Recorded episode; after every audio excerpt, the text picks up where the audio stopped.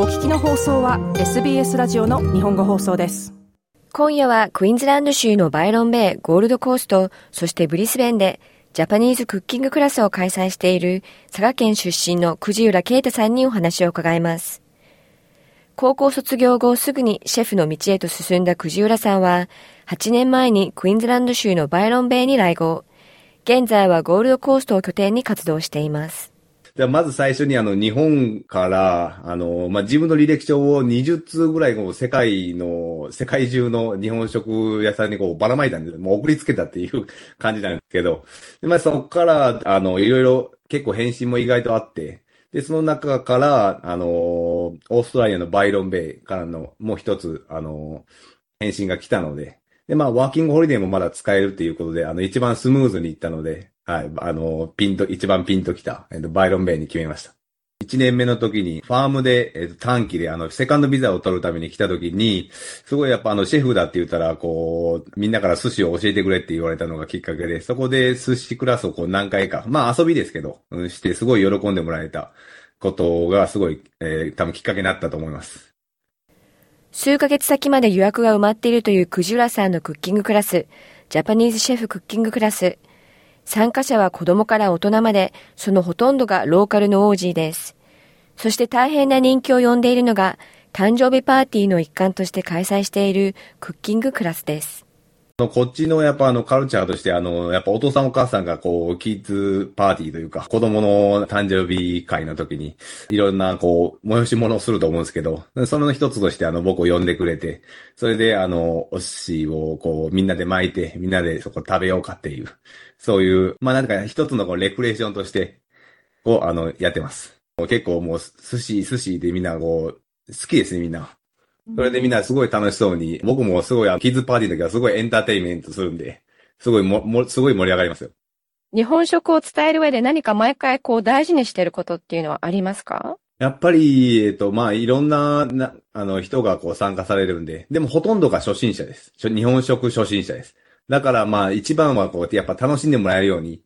する。で、あと、わかりやすいように教えるのが、あの、まあ、一番、あの、気をつけてることで、で、まあ、あの、一番いいのは、やっぱりそこで習った後に、やっぱあの、家で作ってもらって、まあ家族とか、あの、友人に振る舞ってもらう。そして、まあ、それが嬉しくみんな思ってもらえたら、で、また次につながるっていう形になると思うんで、まだ一番大切するのはやっぱ楽しんでもらうっていうことが一番意識してます。お寿司の話がありましたけど、他にどういったお料理を教えていらっしゃいますか？まあ、主に二つこう分けたら、あの、な普通のグループクラスと、あとあの、キッズクラスが二つあって、で、まあ、寿司、まあ、いろいろありますけど、まあ、寿司とラーメンはやっぱりもうすごい、あの、人気ですよね。まあ、寿司も、あの、普通のアダルトクラスの方はもう、一番最初から、もうあの、全部作るし、あの、野菜の切り方から、あの、米の、あの、炊き方まで教えるし、ラーメンはあの、麺も作るんで、まあ、すごいあの、人気ですね、その二つがやっぱり。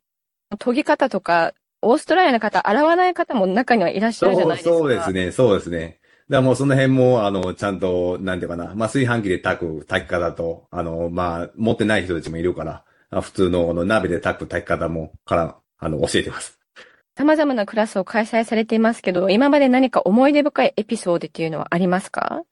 そうですね。今まで、まあ、1000人から1500人ほどに教えてきていた、あの、いろいろいっぱいあるんですけど、まあ、今ピンときたのは、まあ、一番最初のキッズクラスですかね。うん、もうすごい、あの、喜んでくれて、で、一番クラスの終わりに、あの、子供たちから写真撮ってくれってっていう、こう、個別で、こう、みんなから言われて、まあ、一人一人とこう写真撮って、まあ、今までそんなことも、あの、写真、子供から写真を撮ってくれて、こう、今言われたこともなかったんで、うん、まあ、すごい、あの、なんか嬉しかったし、まあ、自分がここにオーストラリアにいる意味というか、まあ、一つのこの社会貢献というか、あの、子供、オーストラリアの子供のためになんかこう慣れてるなっていうことがすごい実感できたあの、クラスだったからそれがちょっと思い浮かびました。来合した際はクッキングクラスを開催しているとは想像もできなかったと話す藤浦さん。しかしそれは転職だったと言います。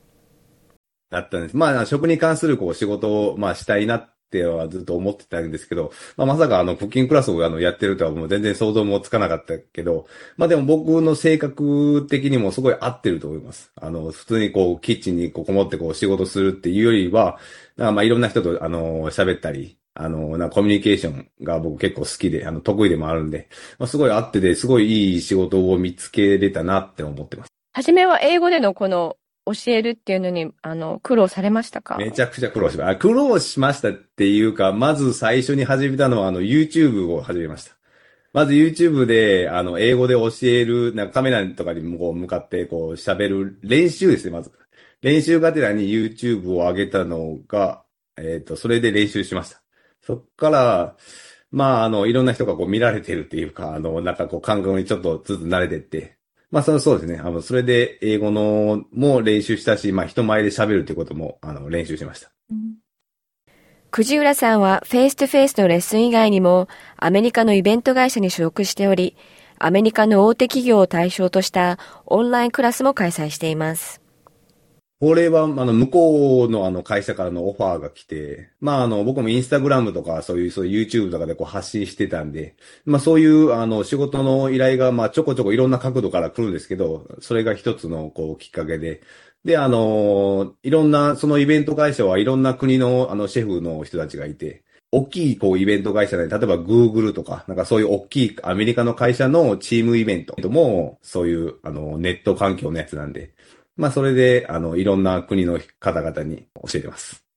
隣で教えるのとオンラインで教えるのとまた違ってくると思いますけど。はい。どうですか？まあ、あの、オンラインの方は、あの、もっとシンプルで1時間だけの本当もう、学ぶというよりはチームビルディングの、あの、一環なんで。うん、あと、それと大人数ですよね。もう一一気にもう60人とか80人とか一気に僕一人で教えることになるんで、そんな細かいことまでは、あの、一人一人は言えないですけど、うん、まあまあそこが大きな違いですね。やっぱ対面とオンラインの大人数っていう。こちらもやっぱりお寿司ですか？お寿司が多いですね、やっぱり。お寿司とか、あと、お好み焼きとかですか？もうまあ、僕は提案というか、向こうの、あの、からの提案してもらったんですけど、やっぱアメリカとかでも、あの、お好み焼きとかがどんどん、あのなんかな、ポピュラーになってきて、まあ、あの、家庭でも、こう、パッと作れるというか、っていう意味でも、お好み焼きっていうのは僕もちょっとびっくりしましたけど。クッキングクラスをフルタイムで始めて3年目、ようやく軌道に乗り始めたというクジラさん。